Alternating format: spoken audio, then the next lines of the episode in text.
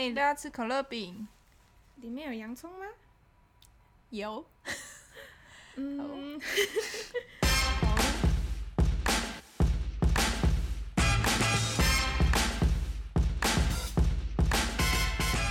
欢迎来到有猫的录音空间，我是光光。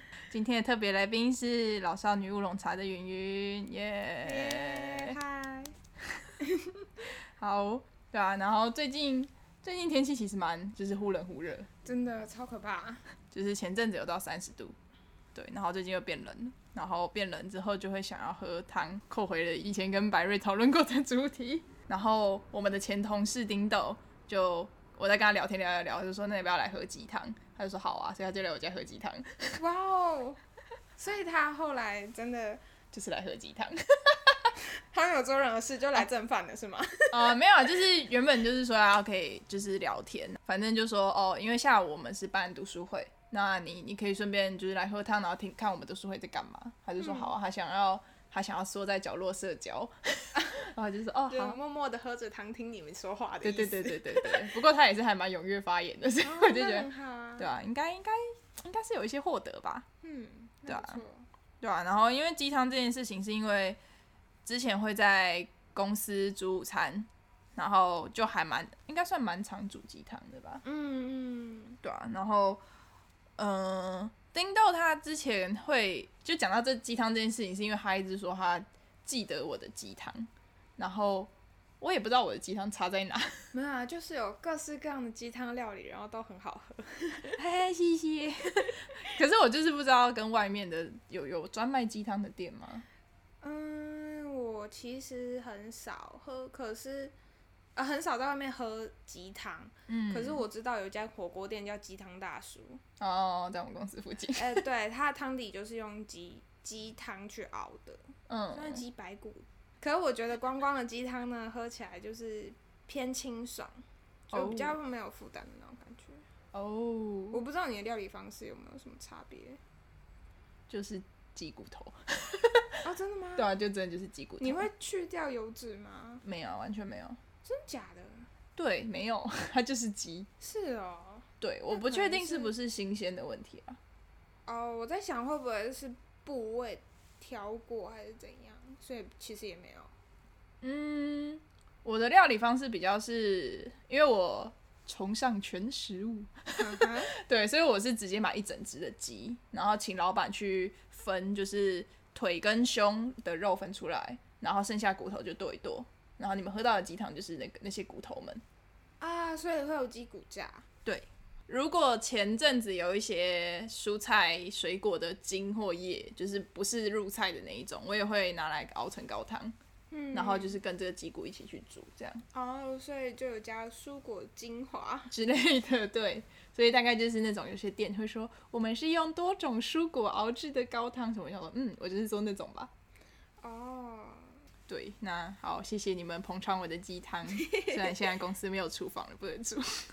我觉得你煮的那个剥皮辣椒鸡也很好喝。耶、可是我觉得剥皮辣椒鸡就是，你有一罐好的剥皮辣椒，你就可以打遍 天下无敌手。那也是要挑得到好的剥皮辣椒啊。对，不过我现在没有就是口袋名单，所以应该没有办法推荐。对，那好啦，谢谢谢谢你们。呃，我的鸡汤之前有带给你们幸福感吗？有 有有，啊，太好了，喜欢。太好了。那那除了鸡汤之外，还有你有什么印象是带给你幸福感的的食物吗？鲑鱼饭，是因为喜欢鲑鱼，还是喜欢淀粉？呃，因为我记得你放里面会加藜麦，嗯，然后它其实配起鲑鱼，我觉得很搭，就是食感跟、我本来就很喜欢鲑鱼啦，所以那个香气加食感，而且它，我不知道你是不是有稍微去过一点油脂，所以它吃起来香，没有啊？就是不去油脂才是没有去会很香。又油又香，那个然后有时候底下还会有锅巴嘛，所以配起来就，嗯，就是色香味俱全。哦，谢谢哇！我这是一个自肥自肥级耶，虽然这些东西好像都吃不到了。嗯，有点可惜。我我有注意到一件事情，就是跟肉桂相关的，哦，跟甜食，甜度很高的食物，是巴士都可以带给你很高的快乐值。没有啦，不完全啦，不能这样讲啦。肉桂的部分是只要有肉桂味你都喜欢吗？嗯，其实不一定哎，像，呃，你之前常常带带一些肉桂卷给我吃嘛，嗯，对吧？那像那个肉桂卷的话，其实它就有一点差异，因为有一些肉桂卷的话，它里面会撒坚果。我觉得肉桂配糖配坚果，这是一个超级完美的组合。嗯，可是坚果的话就，嗯，有时候会有问题。哦，你说油耗味那种？对，对对，嗯，而且要是配花生，然后花生撒太多的话，也是，呃，我觉得会没有那么协调，因为它的香气会被竞争掉。嗯，所以我自己个人会最喜欢的是核桃或者是杏仁，嗯，然后对配在一起，我觉得非常完美。因为我有个朋友，他也超爱肉桂，可是他不吃甜食，嗯所以他是加咖啡。加咖啡里，嗯，他就说他他第一次咖啡加肉桂，他整个被惊艳到。哦，对，因为我比较少喝咖啡，咖啡它加糖吗？不加，它也不加。嗯，他是一个比我还要极致控制饮食的人，我觉得很猛。嗯，就是我的第一次跟他吃饭的时候，就是轻轻食餐那种三明治。我第一次听到第一个比我还要主动问说这个里面有加酱吗的人，那他到底是怎么认识肉桂的？我不懂，我也不知道是什么契机耶。因为通常你第一个接触到肉桂的机会，通常就是肉桂卷，对，嗯或者是南瓜派。嗯，对，我也超爱南瓜派，对，有时候会带，没错，超好吃。可以跟大家推荐，在公馆有一家叫做欧妈面包房，它有卖肉桂卷，也有卖南瓜蛋糕，那算蛋糕吧？派吧，算派吗？它应该算甜甜的那种派。嗯，对，它都有，嗯，还蛮还蛮明显的肉桂味的，就喜欢的人可以去吃。金胖金胖，那除了肉桂之外，还可以带给你快乐的食物，或者你是说，还有吗？嗯，我自己个人很喜欢的就是手摇杯。那 手摇杯是有指定的东西指定的口味吗？因为手摇杯的定义还蛮广的。对，嗯，我自己的话最喜欢喝的应该算是鲜奶茶类跟果茶类。哦，对，然后其比较偏果茶啦。嗯，哦哦是哦，我一直以为你是喜欢喝奶茶。没有，其实我比较偏果茶类，嗯，像是柳丁绿这种，哦，听起来很健康，可是你会加糖吗？它里面一定有糖啊，而且光是柳丁的话，甜度就很高了。我通常会点一分糖啦，可是它通常喝起来就不是一分糖的样子。那那没有考虑要点无糖吗？呃，因为通常你去手摇杯店点饮料的时候，它的水果的甜味它的浮动很大，哦所以你可能要有一个保底。哦，就呃，我宁愿喝甜一点加水，我都不要喝起来索然无味。好哦，就是办公室大概礼拜五或礼某某一天会突然冒出哦，你你你没有定，你真的是不懂。我们是一三五定，哦，原来是有固定的周期哦。没错。手摇杯可以让你就是工作的时候保持清醒，而且维持你的幸福感。哇，那我觉得一杯，因为我其实一直没办法理解它的，它价格越来越高，可是就是简单的六十块可以带给你幸福感的话，那其实蛮值得的。没错，好，就是在期待这种东西。好，那这就是一个社会人的简单小确幸，对，可是胖的很快，就是没有打算要暂停这件事情。目前没有啊。之前是有试着停一下，可是嗯最近又有点固态复萌。哦，是不是压力太大了？呃，不是，只是发现了很喜欢的手摇杯店而已。好，好吧，那那这些能带给你快乐的简单事物，你就让它陪伴在你身边。没有，还是要适适量啦。太多的话，真的还是会腻的。嗯好，好，那期待你们腻的那一天。没有啦，没有啦，对啊。然后刚刚一直在讲食物幸福感这件事情，其实因为我还想要聊一个话题，就是云云害怕的食物。哦不，耶因为之前在煮午餐的时候，我发现一个还蛮大的困扰，就是大家都有，大家其实都有在挑食，然后每个人挑的的东西都不一样，所以就是你知道什么啊乳酪理论吗？就是科科批讲了一个乳酪理论，就是有各种配套措施，然后穿插，所以东西就不会掉下去，就不会有一呃降低意外的发生。那我的理乳酪理论就是每个公司的同事都是一片乳酪，然后他们不想吃的东西全部变成一块乳酪之后，我发现 什么都不能做。我发现我什么都做不了了。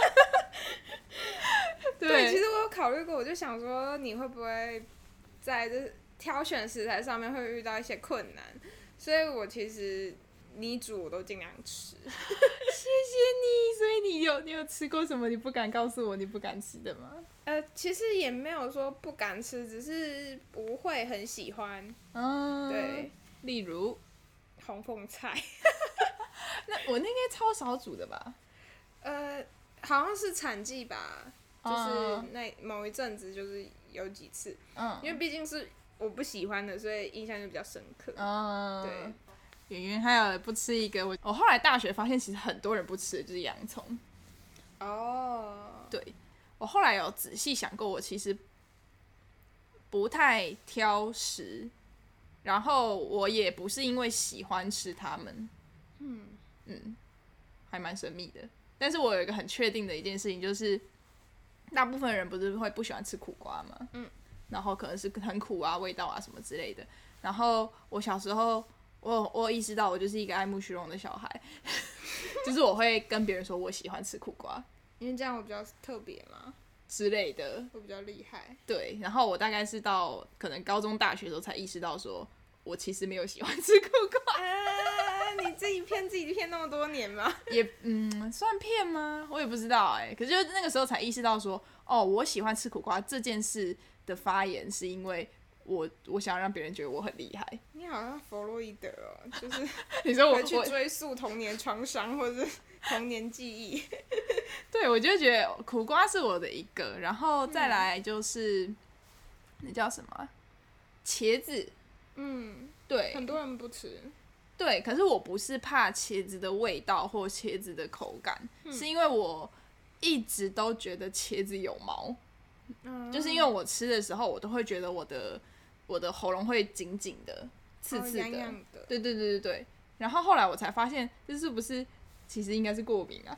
其实我觉得应该是欸，对，就是我学了这么久的营养，然后这件事情是我大概 大概今年吧才意识到这是过敏吗？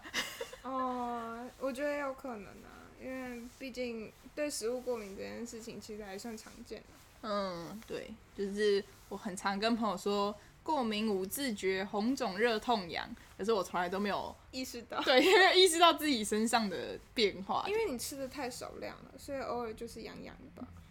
哦、也是有可能啦，对啊，只是我现在会吃茄子，可是我这样是不是慢性自杀？呃，应该是还好，不至于，嗯除非你吞下大量的茄子。哦，好，对，然后我现在现在就没有这么排斥茄子了，现在也比较没有吃到茄子觉得刺刺的感觉了，我也不知道为什么，哦，我不知道哎、嗯，我我进化了嘛，我变成新兴人类了。不过也有可能就是从你小时候可能比较容易过敏，可能到年纪大之后体质会稍微改变，哦也是有可能的。对啊，我觉得其实年纪大体质改变这件事情蛮神秘的，就是一个、嗯神秘的免疫学。哦，原来是已经到免疫学的部分了吗？因为因为云云是以前是做生物相关的，所以 所以有时候可以跟他聊这些东西，我觉得还蛮开心的。对，就会变成两个有点有点生物宅在聊很很深的东西，没有人想听的那种。有想听吗？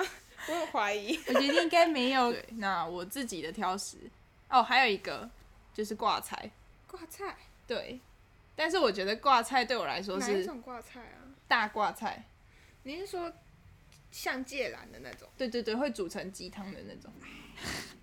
对，那个是我觉得那个对我来说是童年阴影加，就是味道我就是不喜欢。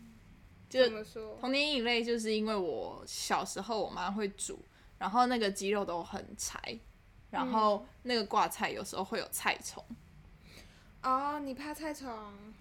嗯，我现在还好，可是小时候看到那个是有冲击的。啊、对，就是这一锅就是是一个我不喜欢的。汤上面又飘着菜虫肉，又不好吃。对，我觉得这个就是这个就是堆叠的回忆而来的挑食。嗯哼，嗯，那你的挑食大部分都是我的挑食啊，是就是味道不喜欢。我的挑食其实我大部分的阴影其实基本上是来自于便当菜跟营养午餐。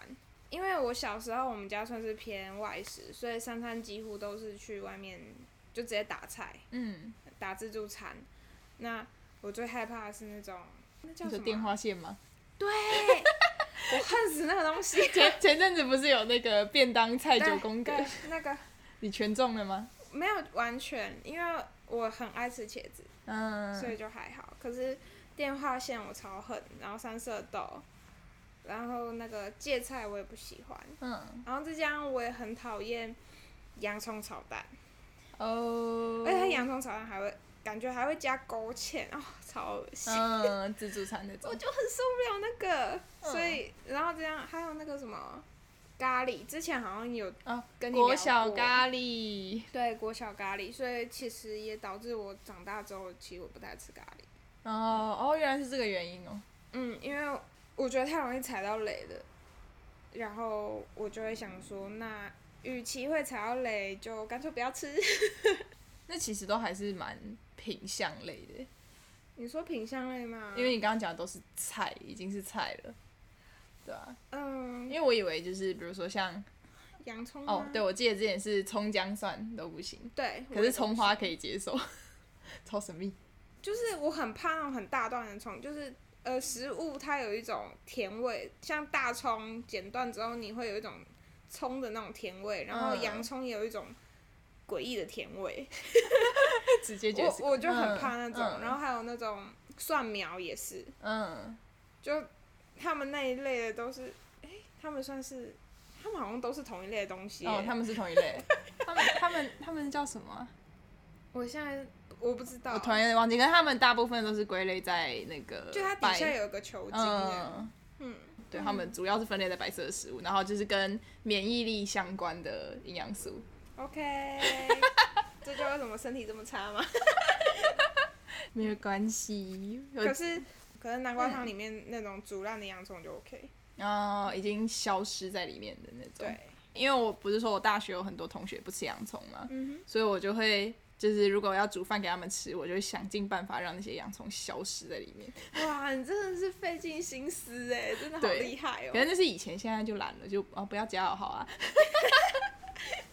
对，然后我觉得挑食这件事情有点，我以前是会有点蛮难理解啊。不过现在就是换位思考，跟就是用感同身受的方式之后，就会觉得哦，好啊，你不想吃，那就那就不要吃啊。说真的，嗯，啊，我突然还有想到一道菜，那个我也超害怕，那嘿个叫做皇宫菜，哦，它吃起来咻咻哎，休息休息休息一下就是稠稠的，啊，它很哦，那你就感觉像在吞口痰，整坨你你就看到它就是烂在那里，然后一整坨，然后偏偏我妈又超爱吃，哦，所以她每次她甚至会自己炒，嗯所以我每次拒吃的时候，她就会逼着我吃，然后我就会很痛苦。好险这个菜不常见，嗯，这会不会是加成效应啊？就是就是你还有被逼迫的过程。我觉得应该算是吧。其实我没有细究过，因为呃我小时候很害怕，可是长大之后因为太少遇到了，所以就渐渐的淡忘它。嗯，其实也蛮难遇到的啦。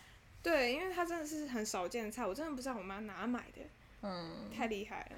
对啊，对，我会，我其实蛮常买一些没有看过的菜的，嗯，各种山菜。反正因为我会去一摊在新植市场，然后有一摊就是它就是标榜无毒农法在种菜的，然后它就会有很多很神秘的山菜，然后我每次看到就觉得哇，山菜耶，我还不吃，哦我还不吃一波，然后我的同事们就会面露面露惊恐，就说：“因为这个是这个是什么菜啊？”我就山菜 像我印象最深的是那个龙豆，啊，嗯，因为它的形状太特别了，所以嗯就有印象。可是蛮好吃的，嗯，对，因为我还有一个同事，他他会怕香草类的味道，对，然后就是有时候买到。就是我我没有意识到那个是香草类的味道，他他在吃饭的时候就会很明显看到他筷子一直在那边来晃，真的在那边晃，然后在犹豫要不要吃下去，我就觉得啊，对对不起哦，是海豹吗？啊是海豹，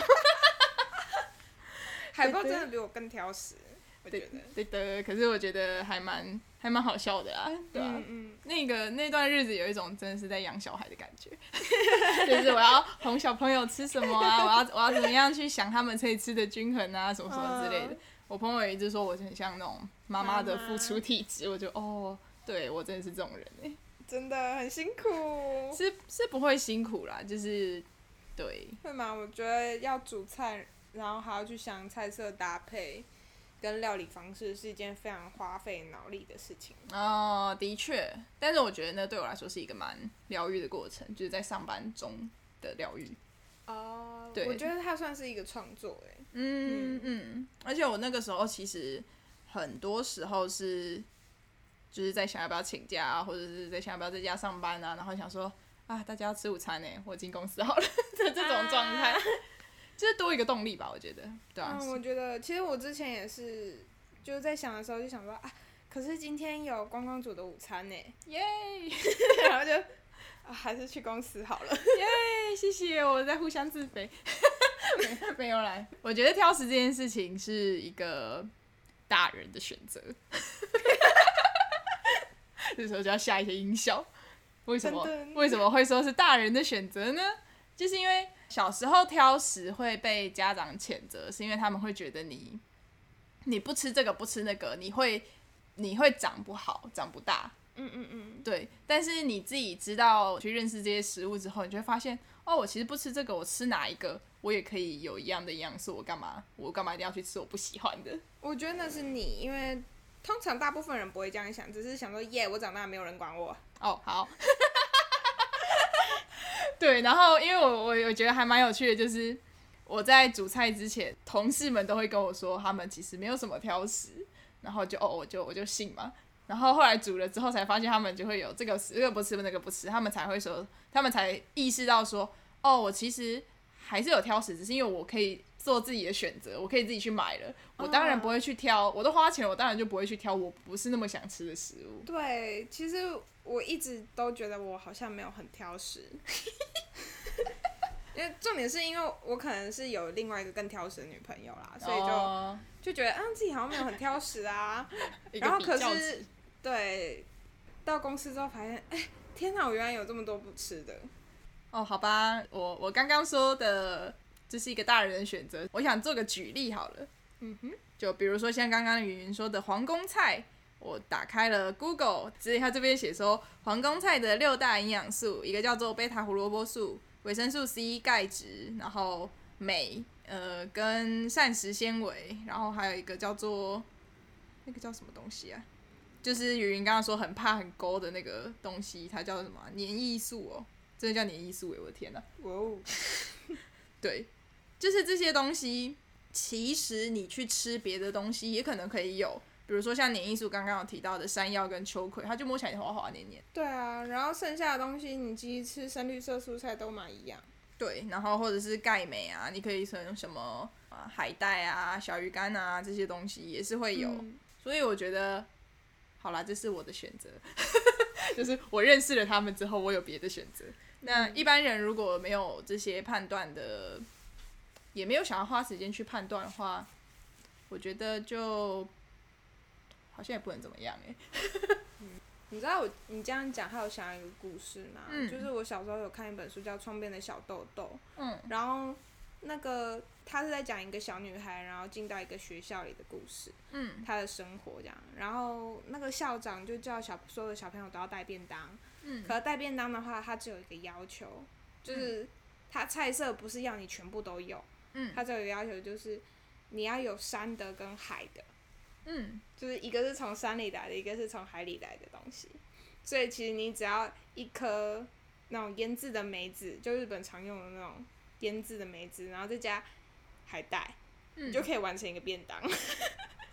然后他就是说，那个对二，因为他在讲是二战后，嗯所以对于那个时候穷困的家庭来讲，这是一个非常好准备的菜色。可是，嗯嗯、对其他就不同经济程度的小孩们来讲，就是他们可以选择更多，对，可以选择更多，然后同时也可以尽量达到那种不挑食的感觉。嗯，因为小朋友会想说，啊，我只要挑有山的跟有海的就好了，我可以就是把很多我不喜欢吃的就避开。可是基本上你还是可以稍微凑到一个比较完整的营养。嗯，就是有给他一个有有范围的选择，让他们更好去想。对，哇，那其实蛮，我觉得这故事还蛮可爱的。嗯，很可爱，所以我小时候都一直记到现在。所以你现在都有吃山的跟海的？没有。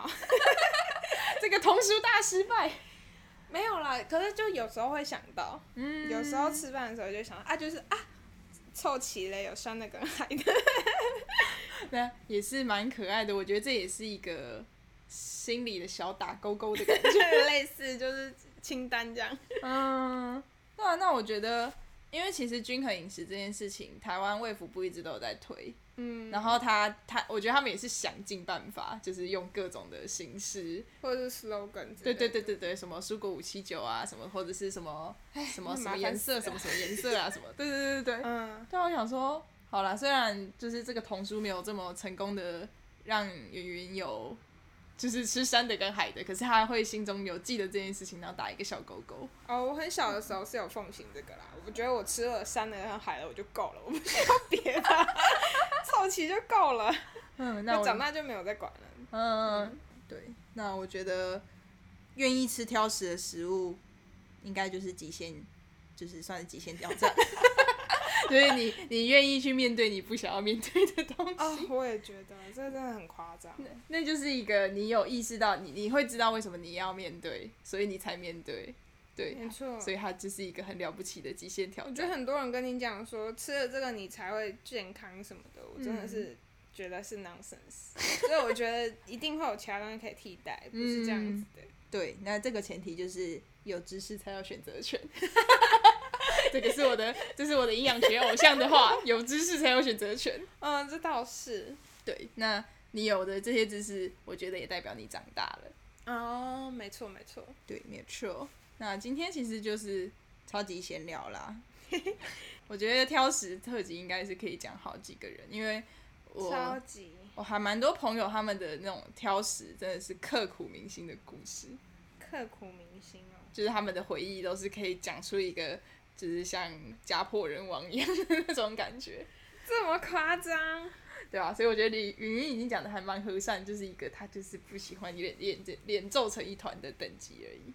呃，对，对，希望之后访到的其他朋友可以再讲一，就是他们到底是多么的刻苦铭心，跟大家分享。如果有共鸣的话，大家都可以在下面留言，到底不喜欢吃什么东西？我觉得台湾。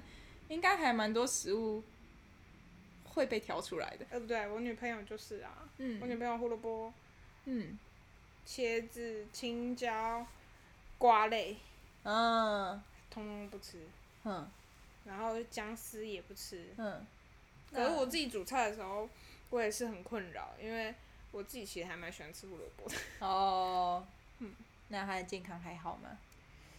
还可以吧。应该 好好哦，那就祝福云云的女朋友，就是身体健康无虞。嗯，他很喜欢吃高丽菜，假巴黎。对，哇，那跟我阿妈一样就他好像其他蔬菜都不是很喜欢，可就特别喜欢高丽菜。那跟我阿妈一样，我阿妈都会说，食高丽菜就好，够味。为什么？他他真的会一直讲这句话，然后就跟阿妈说：“阿妈，你要吃一点别的，什么什么菜也很好啊，什么之类。”他就会停顿，然后再回来，加高丽菜就好。好了，那谢谢云云今天呃提供的场地跟猫跟设备。好，让我们聊聊挑食这件事情，其实也没有这么严重啦。对啦，真的，大家不要太焦虑。可是。如果真的蔬菜水果通通都不吃的话，我觉得比起健康不健康，你可能要先考虑是便秘的问题。嗯，那等到你们遇到那个问题的时候，你们就一定会找到想要去找解决的方法了。那这就不包含在我们的节目问题了。毕竟找寻问题也是一种长大的历程。它是一个长大的，对，就是一个历程。好那希望大家都可以透过挑食而长大。好啦那感谢云云我是光光。我是云。大家拜拜。拜拜。